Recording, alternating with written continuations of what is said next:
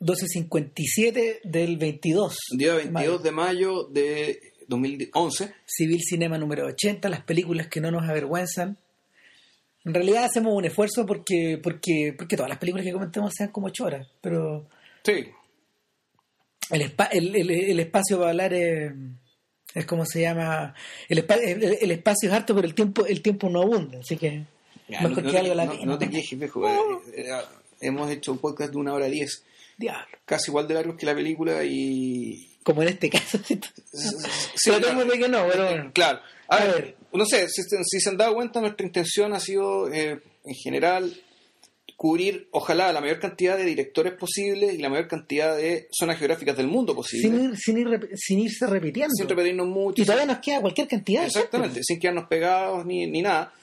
Y bueno, y eso un poco también obliga a que cada podcast de una película en realidad es un podcast sobre la película y sobre el director, lo que por tanto hace que es, es bien probable que nos queramos repetir porque decimos muchas cosas, digamos, de, de- de las otras películas de, de estos directores, guionistas o actores, dependiendo cuáles sean los autores, entre comillas, de la película. claro Y, y, y bueno, en nuestra búsqueda por, por, la directores- variedad. por la variedad de los directores todavía invictos, no tocados por nosotros, eh, la otra vez nos encontramos con, bueno, hablemos de John Huston. Y, y la película de la que vamos a hablar de John Huston, bueno, el- elegimos la última. Claro, porque había muchas posibilidades. O sea, el hablar de los muertos, de dublineses o desde ahora y para siempre, como Sí. se llaman todos estos títulos, eh, a lo mejor no, no resulta muy representativo de la obra, en principio, de la obra de Houston, pero yo diría que, yo diría que esa es como una, una suerte de espejismo. Ahora, no sé, pues Houston, él mismo, al mismo le gustaba caracterizarse como una persona que era capaz de dirigir cualquier cosa. Y de hecho lo hizo. Y eso incluía a los bodrios, porque él mismo dice, o sea, yo di- dirigí muchas cosas malas. Eh, de manera que, no sé, el- en Hollywood se tienden a acordar de Houston de dos, de dos formas. Uno, como el autor de... mm, A ver, uno como el guionista, como el guionista de películas, como el guionista de películas de, de- de thrillers y dramas de, de finales de los 30 y principios de los 40, que un día decidió que un día decidió pasar a convertirse en director, igual que Preston Sturges. Claro. Ah, bueno, el Halcón Maltés es eso, pero el Halcón Maltés fue de la primera película, creo, ¿no? Claro. Claro. Que él, que él también hizo el guion y que esa película, aparentemente, hasta donde sé, no se distingue, no se separa mucho, digamos, de lo que él venía haciendo como guionista anteriormente. No, po. tampoco, por ejemplo, eso ocurre con El Tesoro de la Sierra Madre, que, que es, un, es un filme negro y un filme de aventuras al mismo tiempo. Claro, es un western en realidad. Claro.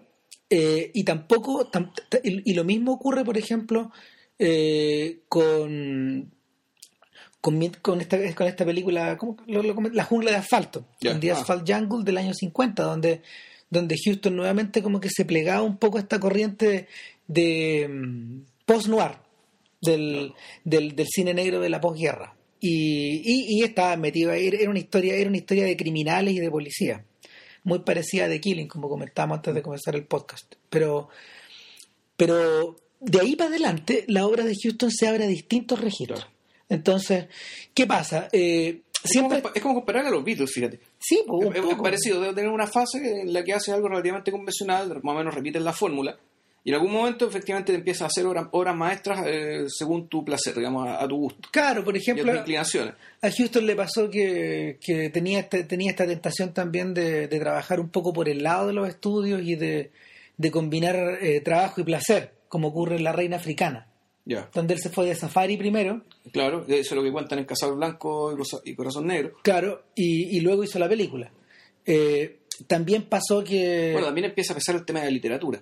Absolutamente. Claro, el- Acuérdense de la, de la de esta adaptación que Ray Bradbury escribió para Moby Dick con él en Irlanda. No, claro, o sea, a, a lo que voy es que la- la- muchas de las películas importantes que hizo John Huston ya después de una vez que como, que abandona el, el- el- el negro del cual partió, están basados en, en, en novelas, digamos, en diarios de escritores. O sea, Claro. está El Bajo el Volcán, está Carson McCullers, está el... reflejo en un ojo dorado. Sí, y...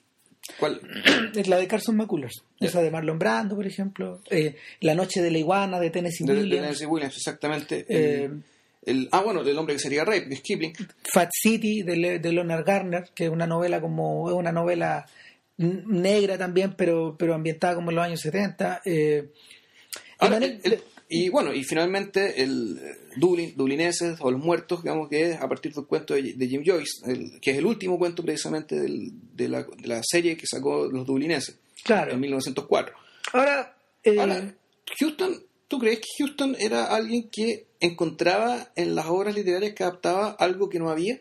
¿O era más bien un tipo que eh, se preocupaba de reproducir visualmente de la mejor forma posible lo, lo que, él, lo que él encontraba ahí? Yo creo que yo creo que sobre todo Houston era un pragmático. Houston era de la escuela de Raúl Walsh.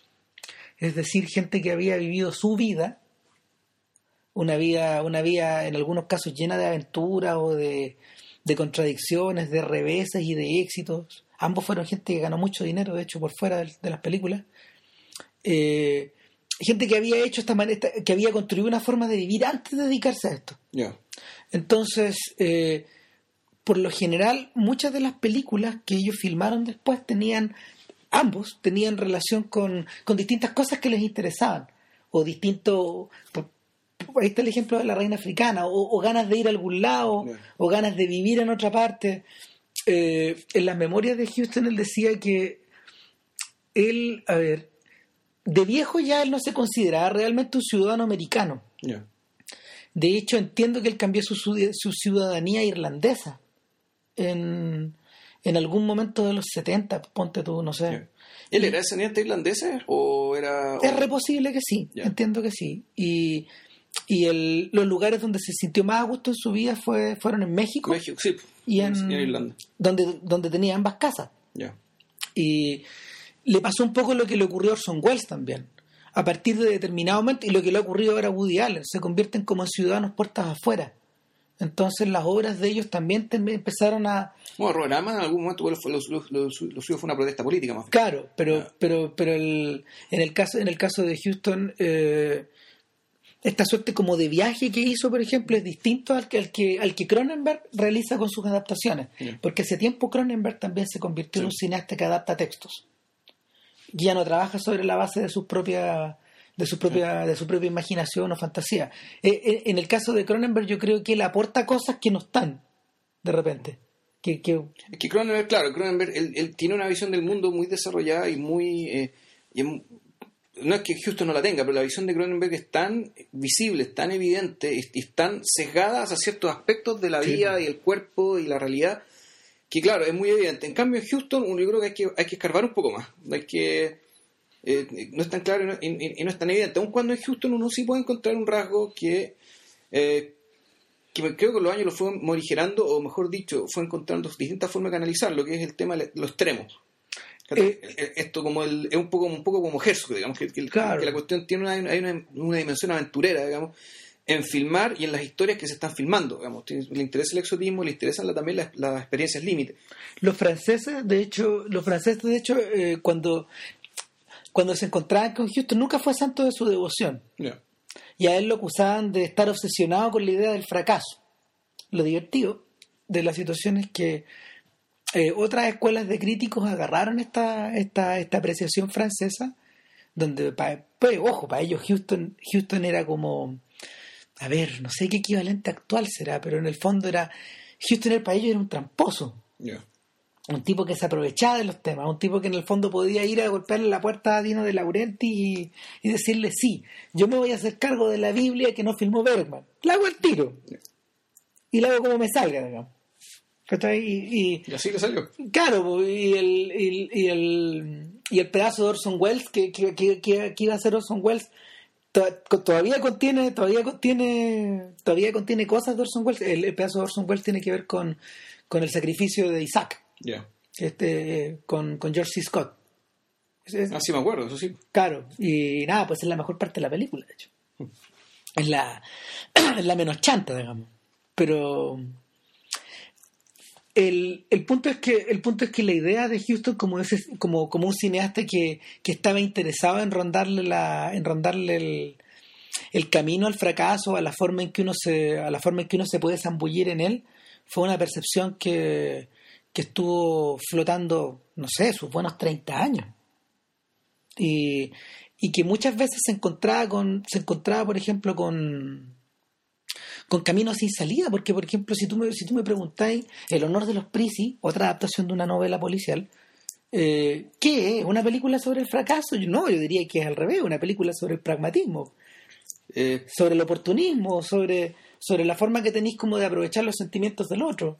¿Cachai?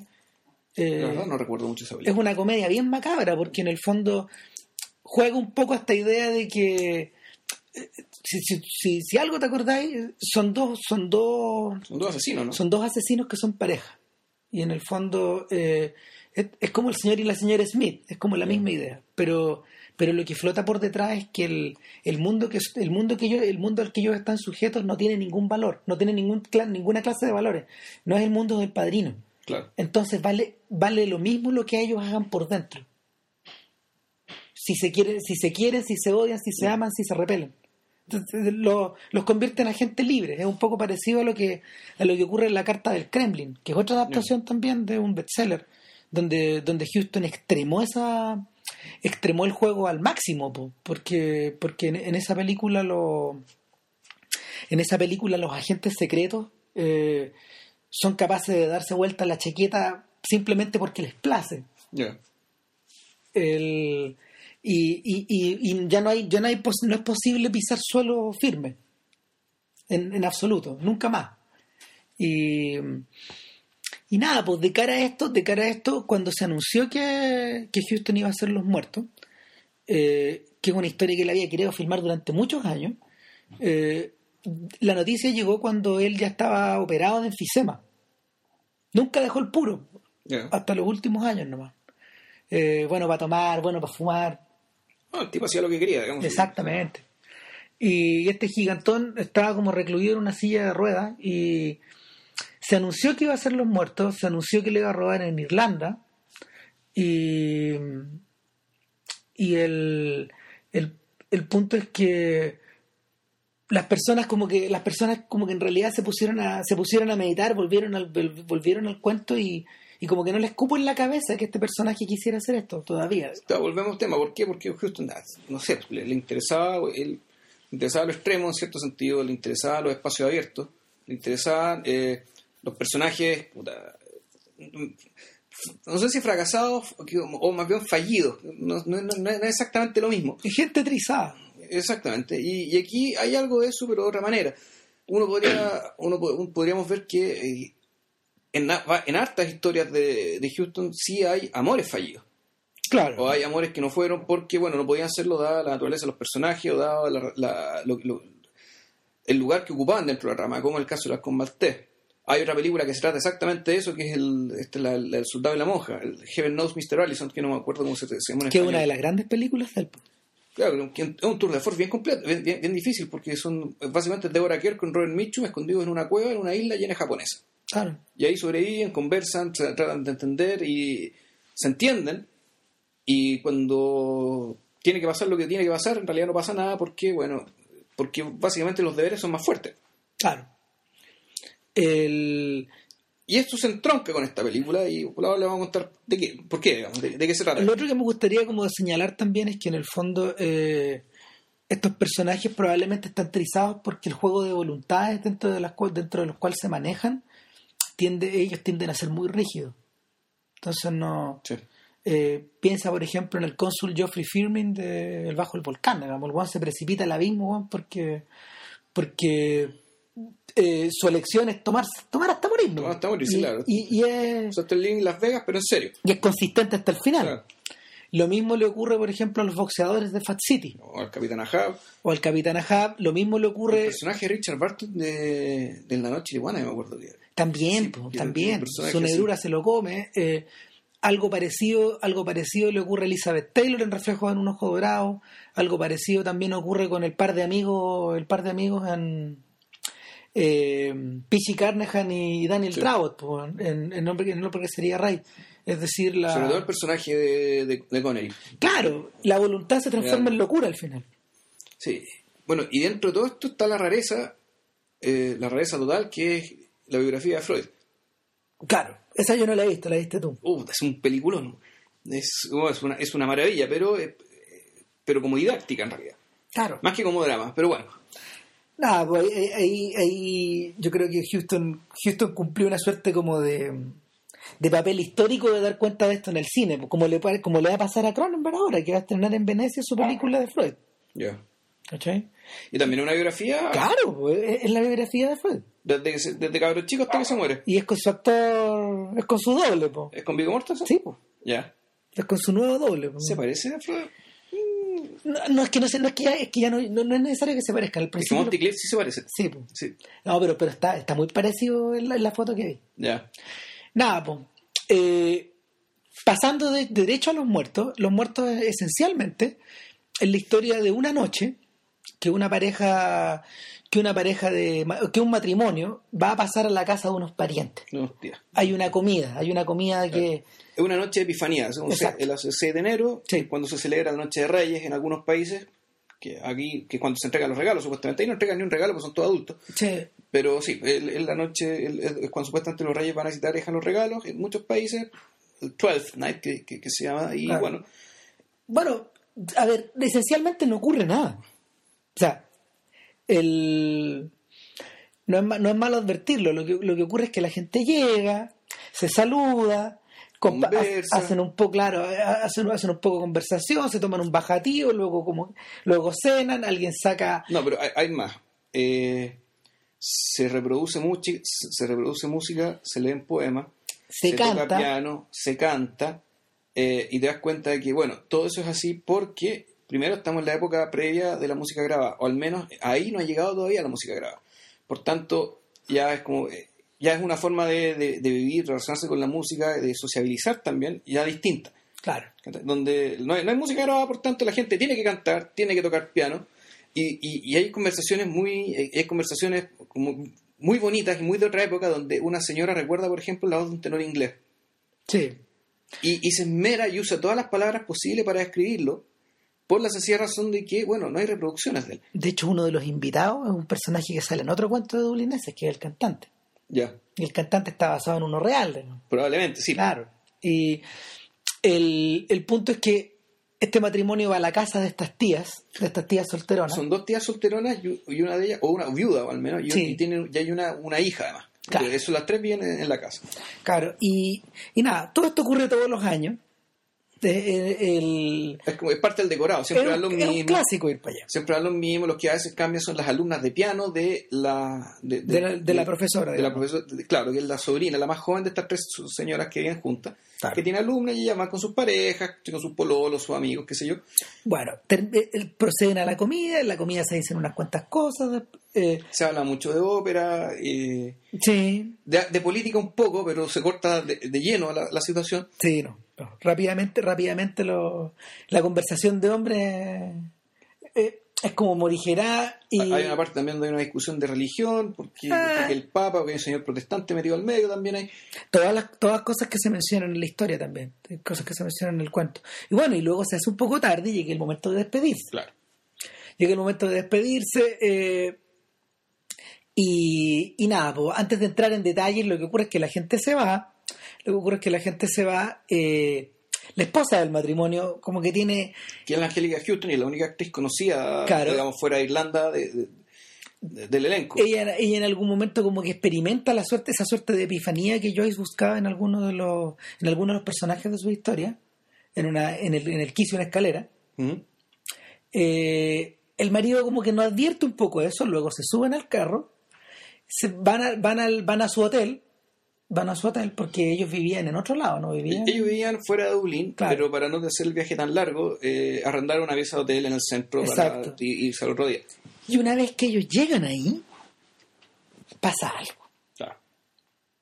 Pero antes de, antes de, antes de devolvernos a ese largo, a ese, a ese algo, el no sé, yo creo que lo que lo que más llama la atención en esta historia es que, a ver, a, a primera vista esto no se diferencia mucho de las producciones de calidad de la BBC ambientadas en la época post-victoriana, ni tampoco se diferencia mucho de- del tiempo que le gusta retratar a James Ivory o que le gustaba Claro. retratar a James Ivory en esa misma época, en los 80.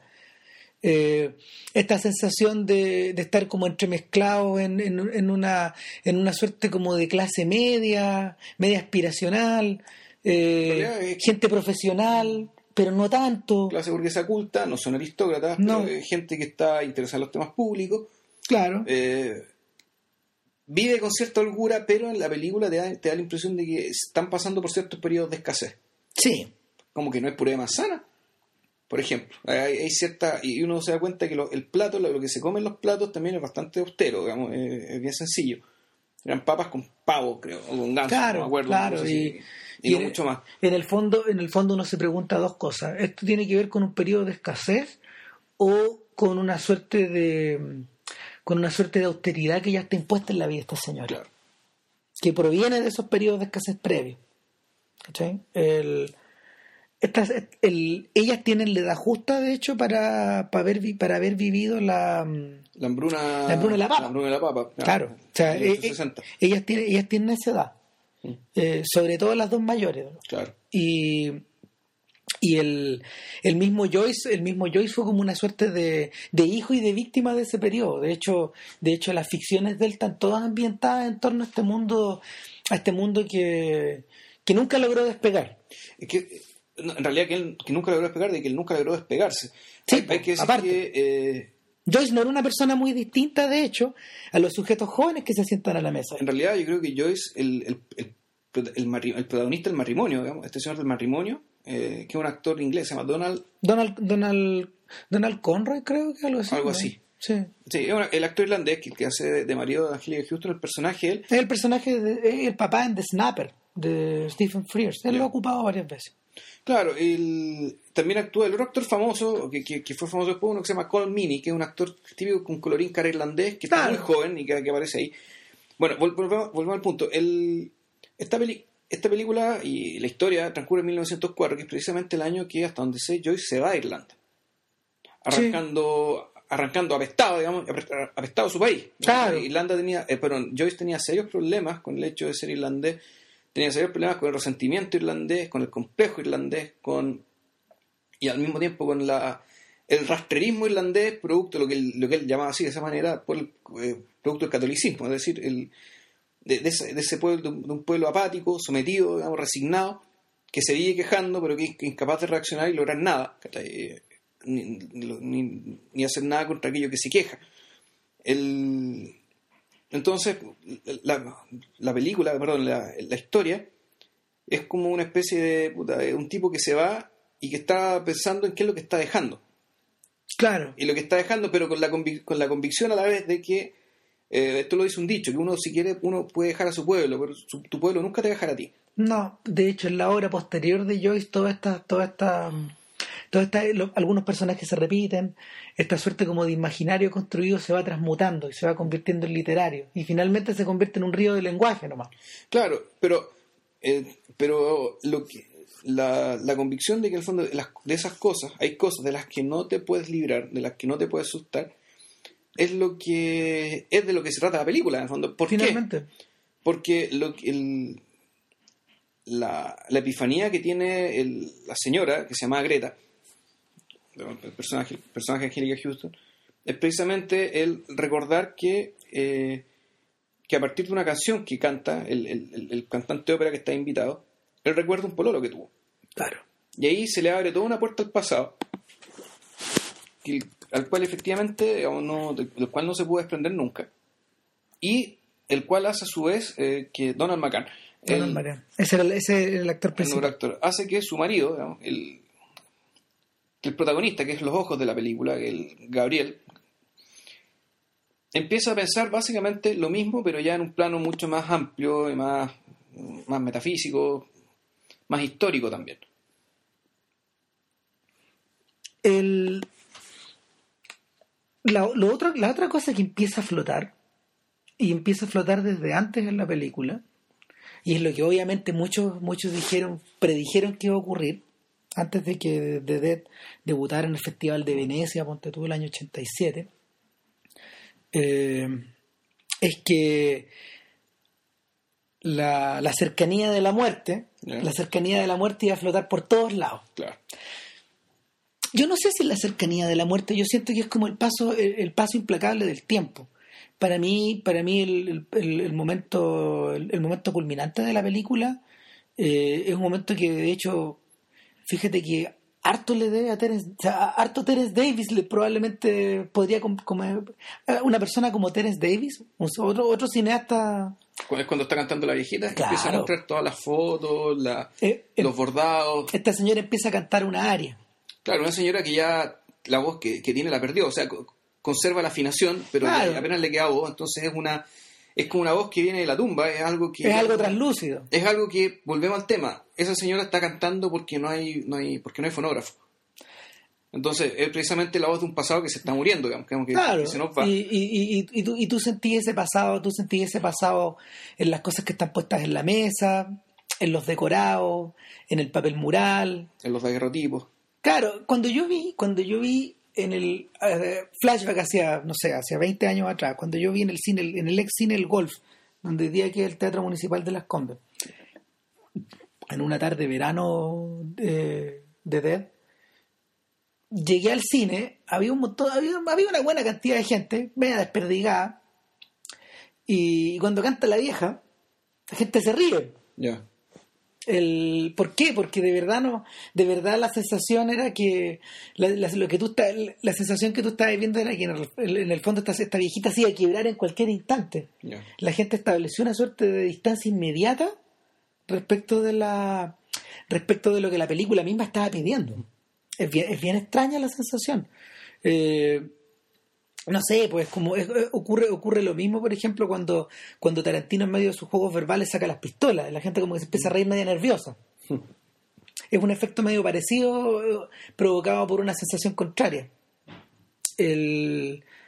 alguien, alguien que era medio especialista en esa clase de sensaciones también era Kubrick, que construyó la naranja mecánica completa sobre la base de esa idea sobre la base como de la complicidad y la distancia que podéis tener con estos con estos sociópatas.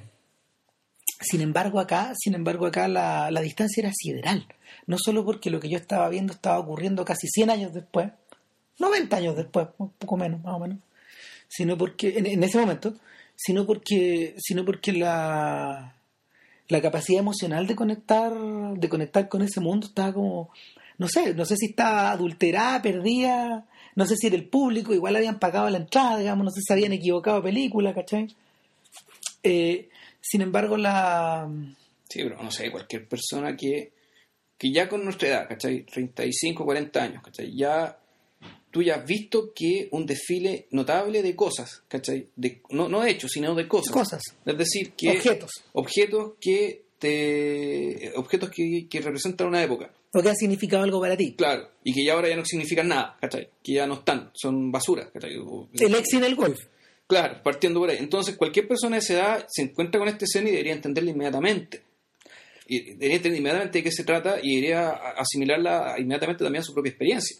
El, probablemente la probablemente la distancia la distancia aún así, aún así, fíjate, yo creo que yo creo que algunos de los personajes de la película sienten incluso esa distancia. En algún momento. Guardan un silencio comedido. Pero, pero en varios momentos de la película tú, tú vas notando, especialmente en la medida de que uno vuelve, vuelve a ella y se acuerda de los personajes o de los vuelve a encontrar, eh, como dice un amigo, gente que se tolera también. Eh, se, tolera como sus manías, se tolera un poco como en, su, en sus tristezas, en sus locuras. Eh, particularmente importante el personaje del sobrino, ¿te acordáis? El bueno Sí, el sobrino alcohólico, que es, que es un personaje que también siempre está... Ese personaje es una... al menos para mí era una me obligó a tolerarlo un, personaje que pone a prueba pone a prueba a los espectadores. Claro o sea el, personaje entra al revés llega tarde llega medio curado. se manda pasteleadas, pone en vergüenza a su, pone en vergüenza su a su mamá, sobre todo. Eh, el, te, te, encuentras con te encuentras con, con un cúmulo de sensaciones que se van a que se van que se van apilando unas encima de otras de una manera mm, no sé si no me gustaría usar la palabra fatídica pero en el fondo este es el tipo de cosas que tú a las que tú a las, a las que tú ya sabes a las cuales se encamina la noche. Eh, el personaje, el, Gabriel Conroy, Gabriel Conroy llega a la casa sabiendo que se va a tener que mamar todas esas cosas. Y llega un, y llega un poco molesto, de hecho, llega un poco incómodo, llega, llega con esta idea de que, ah, ok, volvemos a esta, estamos volviendo a este lugar otra vez. O sea, claro, es un rito, algunas personas las ve una vez al año, por lo tanto eso lo hace tolerable todo. Pero al mismo tiempo él, él- él siente un, un genuino cariño por sus dos tías. O sea, Ah, eso, eso es verdad. O sea, el, el tipo quiere a sus tías y la esposa, su esposa Greta, también quiere a sus tías. Mucho. Y, y sus tías lo quieren mucho a él porque él además es una especie de orgullo de la familia. Porque él es un intelectual, columnista que escribe, que, que- que escribe y es una especie de celebridad, digamos, dentro del mundo intelectual. Entonces, además es una persona muy apreciada. A diferencia de su primo, eh, bueno, Valcopete, digamos, ¿cachai? que de hecho su- la propia madre de este, de este tipo dice, bueno, puta, ¿cómo estos dos cuando chicos eran iguales? Y ahora, ¿qué diferencia? Pero, pero realmente, ¿qué diferencia? Entonces Gabriel llega, un poco por el ritual del habitual, un poco porque, bueno, tiene, tiene que ar- arrendar en la pieza de hotel, efectivamente, ahí tiene contratiempos, pero dentro de todo lo que prima es el afecto por esta señora, que, que es un afecto real y, y, y- la trama no pasa por, por ahí, digamos, la, la- trama no pasa necesariamente por el, por el malestar de él, ni por la ni, ni porque esto sea hipócrita, esto, esto ocurre de verdad. El, a mí me da la impresión de que la todo esto básicamente te lo muestran así porque cuando cuando su esposa le hace la revelación respecto a qué es lo que le pasó escuchando la canción, digamos, cuando se, cortó el pololo y qué sé yo, el tipo empieza a pensar y empieza a pensar ya, empieza a pensar respecto al pasado y empieza a pensar en el presente, o mejor dicho, en el pasado que acaba de vivir, como si fuera un pasado lejano. Entonces, eh, en buena medida, lo que nos está diciendo, lo, lo que dice el personaje Gabriel y lo que dice Houston, es que eh, es que lo que estamos viendo, lo que vimos, y ese presente, esta escena, ya tiene un poco, eh, el fondo eso, ya, ya está haciendo la transición a ser recordado y a ser olvidado. Es decir, a pasar al reino de los muertos y, a pasar al mundo, digamos, desde el cual desde el cual vuelve, por ejemplo, este ex pololo del cual se acordó Greta con un algo tan casual como una canción. claro. El, en cierta medida hacer películas que estén, que estén destinadas, que estén o que estén programadas para resolverse en las escenas finales es complicado. Eh, especialmente en el caso de los muertos, porque bueno, eh, Houston se pliega a lo que más puede, cambia algunos nombres, de hecho, cambia algunas situaciones, aumenta algunas otras cosas, pero, pero hace lo posible por plegarse a la pata de la cueca, como pocas veces lo había hecho, como pocas veces lo había hecho en su carrera, pero eh, uno que uno que se había leído el cuento, tú ya sabías lo que iba, un poco. Yo que me leí, creo que me leí después de la película. Claro, pero, pero el, el la revelación que ella tiene, la revelación que ella tiene en la- en el- al bajar de la escalera, esta sensación como de estar, esta sensación como de estar atrapada por, un- por una, una suerte de emoción que no te abandona, Mm. eh, encamina la historia, encamina la historia, encamina la historia hacia un clima que tiene como dos vertientes y que Houston resolvió de manera magistral. Una, eh, una es la llegada al, al- al hotel, donde ella cuenta la historia de Michael Fury. Claro. El pololo que tuvo que murió de amor por ella, digamos. Claro. En el fondo se suicidó. Michael Fury, Michael Fury era un chico que era un chico que estaba que estaba muy enamorado de ella y que y que estaba destinado creo a irse al ejército puede ser o no o a irse a Claro. algún lado. Y ella le iban a meter un convento, a estudiar en un convento. Entonces Claro. los iban a separar. Se iban a separar durante un buen rato. Entonces, en un arranque de pasión, Fury en una noche borrascosa va a mojarse delante de su ventana. Claro. De ahí le agarró la tuberculosis y hoy está enfermo incluso. Ya estaba enfermo. Ya estaba enfermo. Por eso digo, el tipo se suicidó en el fondo. Claro. O actuó de una manera tal que no le importaba morirse y de hecho se murió. Entonces, bueno, Greta le cuenta esto a, a su marido. Su marido no se pone celoso, no es ningún No. estúpido ni nada. Eh, al menos no visiblemente. Mira, es un momento parecido a lo que ocurre con la confesión de. mm, a lo que ocurre en Ojos Bien Cerrados, con la confesión de Nicole El Kidman. marinero, claro. Claro, cuando le, cuando le cuenta el cuento del marinero. Y finalmente le dice al marido, a Tom Cruise, me podría haber ido con él. Podría haberte abandonado a ti y a los niños si solo él hubiera hecho un gesto de vuelta. Me podría haber ido. Y el tipo la mira con los ojos desorbitados, pensando en realidad, pues sí, pues, se podría haber ido. Sí, claro. No, y la pregunta de fondo es, yo no conozco a esta persona. Exacto. Y eso es lo mismo que le pasa a Conrad. Exactamente. O sea, eh, diablo, eh, yo he estado casado un buen rato con esta mujer. Pero, pero, eh, quizás, qui- quizás cuántos momentos de pasión o cuántos momentos como de intimidad o cuántas cosas me he estado perdiendo todo este tiempo o peor, cuántas cosas a las cuales nunca voy a tener acceso. Cuántos mundos privados a los cuales a los cuales yo nunca voy a visitar porque en el fondo los caminos por los caminos con los que los caminos los caminos que coinciden entre nosotros son estos y estos otros. Claro. No, y le hizo una frase más terrible todavía. Y qué triste papel he jugado en la vida esta mujer. Claro. O sea, el llega acaso a plantearse, estoy medio olvidado, pero llega acaso a plantearse, eh, de hecho, eh, su amor versus el amor infinito de, Michael Fury. O sea, él dice, eh, este, este sujeto y ella conocieron el amor que yo nunca voy a conocer. Exacto. Lo, dice algo así, dice algo así, o sea, reconociendo que su temperamento es otro, y, no es que sea malo, vemos, es otro. No, es otro nomás. y ella es otra frente a él. Y ella, claro, eh, pero el punto es que él descubrió en ella algo que, él, algo que él no sabía que ella tenía y que en cierto sentido él lo pone en sentido de inferioridad. Por, una parte, y, pero eso también es, eso es una sensación que no tiene importancia para lo que él viene a pensar después respecto de sí mismo. O sea, perdón, no es algo que lo invalide, sino lo que en realidad esa, esa percepción, esa vulnerabilidad y esa inferioridad que siente respecto a su esposa, lo que hace es abrirle la mente a todo el, montón de cosas que va a decir después. Claro, que, que, final, que, que, que precisamente forman parte del desenlace de la historia, del desenlace de la película, y es justo lo que Houston quiere decir. Sí. Es, donde, es, donde, es donde la voz de él y de Joyce se convierten en una. Se convierte la voz de Joyce, del personaje y de él, confluyen hacia, hacia lo que él quería decir antes de morir. Claro, es una secuencia, es una secuencia bien increíble que, nos, que fue filmada por segunda unidad, fíjate. Sí, claro, son puras tomas de cementerios, árboles, el cielo, en el fondo, eh, nieve que cae. En el fondo la mirada de Gabriel, la mirada de Gabriel eh, que, abarca, no sé, pues el, el Shannon, el río que está allá afuera, y el y, los copos de nieve que empiezan a caer, que, que, que el, el, que nota que empiezan a caer fuera de la ventana eh, se extienden en un momento por, por, toda la ciudad y luego más allá de la ciudad y por Irlanda y por, el, por la isla completa. Y por el mundo. Y por el mundo completo. Y, y, es una suerte de... ¿De qué será? Es una suerte de manto existencial que se... de, de momento atrapado, de, de, de instante que se te arranca, de mm, de, no sé, de, de, a, propósito del tema del fracaso, como se llama, de, de la de terminar por asumir que de, terminar por asumir que los propios límites o, o, la o la propia sensación de que estamos condenados a una pequeñez tan infinita dentro de este otro orden de cosas. Sí, claro, o sea, es, eso y es todo eso y, y, es, y, más.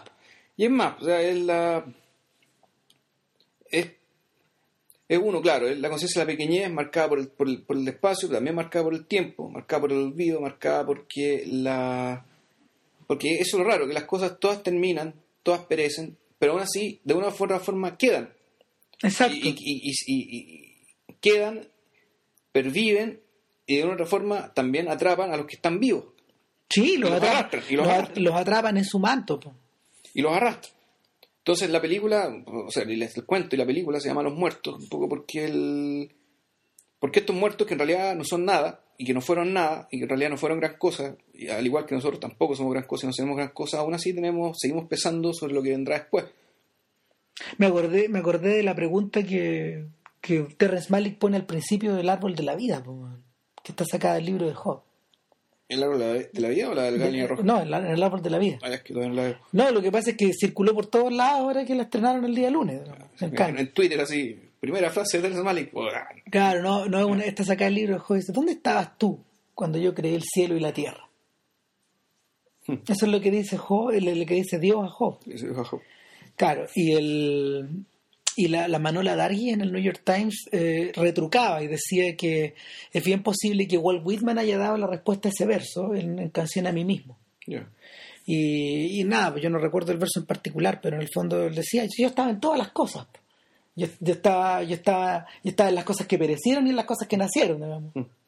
Estaba, estoy en la memoria de las cosas. El, finalmente, finalmente es parte de esa sensación la que te envuelve. Sí, no, el, es un nivel de inspiración la, la prosa que hay ahí. Y el montaje también. Claro. Porque, digámoslo, la, la película en términos visuales es muy convencional. O sea, todo lo que, todo lo que pasa en la casa de las tías, eh, yo creo que no hay ninguna... No, no hay nada reconociblemente estilístico ni singular. No, salvo Son el- los colores, la fotografía. no, y salvo el momento, salvo el momento de Claro, el- salvo el momento de la canción. el momento de la canción de tía, la montaje con, con- con las cosas, con los Claro. objetos. Que eso es... Parece preanunciar lo que viene. Sí, Eh, la secuencia final tiene como, tiene como esa plasticidad a la que nos referíamos de Terence Davis. Esta cosa de esta, capacidad de ir y volver en el tiempo. También tiene, también tiene la misma, la, la misma plasticidad que uno suele a- asociar a, a cierta a cierta a ciertos momentos del cine de Víctor Erice, especialmente en El Sol de Membrillo. O, y, y además, sin duda, que a José Luis Guirín. No. Es un comentario que se estira hacia allá incluso. O sea, Tren de Sombras en realidad se parece mucho a esa secuencia de... Mucho. Sí. pero mucho. Eh, y no solo Tren de Sombras, sino que también, no sé, hay otras como, como sobre todo, sobre todo esta, esta película que filmó en Innisfree, esta película que filmó en el lugar donde, donde hicieron... hombre quieto. El hombre quieto, claro. El, tiene algo de eso.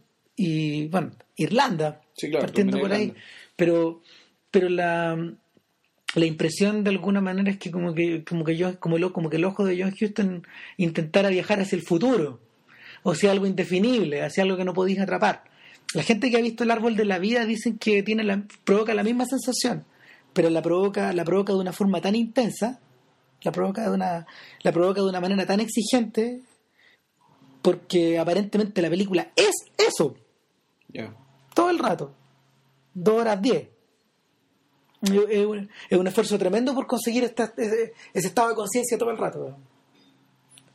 Y, y nada, pues, el, llama la atención que una persona que, que durante toda su carrera se, se distinguió, punto uno, por el pragmatismo, punto dos, por la visión, por, por su visión muy secular de la vida.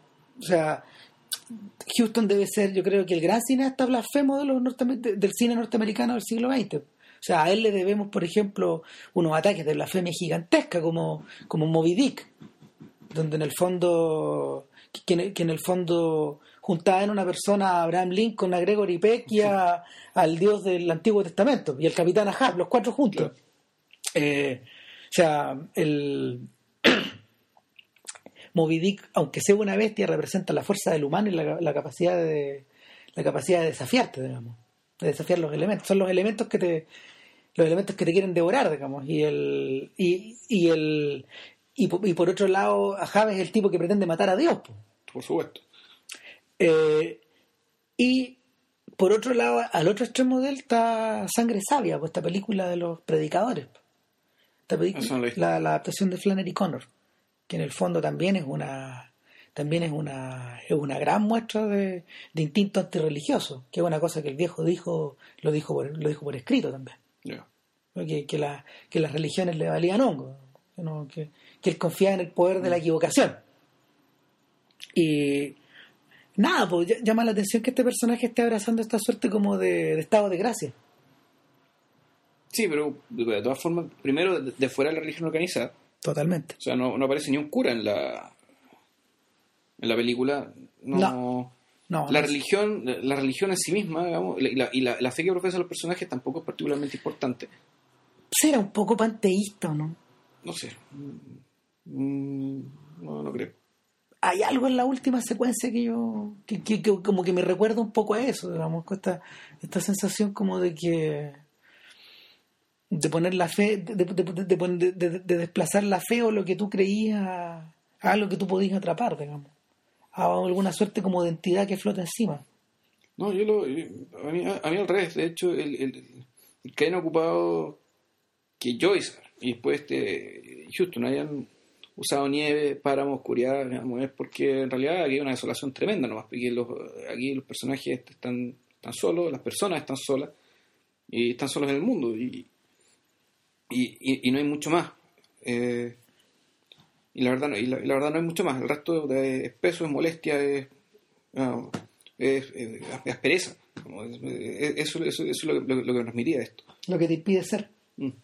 Sí. Nada, pues terminamos en la incertidumbre. Sí, terminamos Un poco. y bueno, vean la película, Sí. vean la completa, vean la secuencia final y bueno, y saquen sus conclusiones porque también eh, la- nos, nos gusta hacer películas sobre, pero hacer podcast sobre películas que muestran cosas de las que se ven poco, digamos, que es muy, eh, son muy poco frecuentes la, eh, los momentos como el cierre de, de- de esta película, lo mismo que la escena de la, de, de la, de la viejita cantando, digamos, que son, son verdaderos lujos. digamos Sí. que, que, bueno, se lo recomendamos vivamente. Para Y- la próxima semana, o que en realidad pens- pensamos grabar antes, pensamos hacer la primera película de David Mamet, ¿no? Sí. Eh, House of Games. House of Games, del año 87. eh, y es un retorno, digamos, a la, a, la- a la cosificación absoluta. Pero del año 87, es más o menos contemporánea a esta. Claro, es, es muy, muy, muy, muy, muy, muy buen alcance, de hecho. Ya, pues, Estamos. que estén bien. Chau. Chau.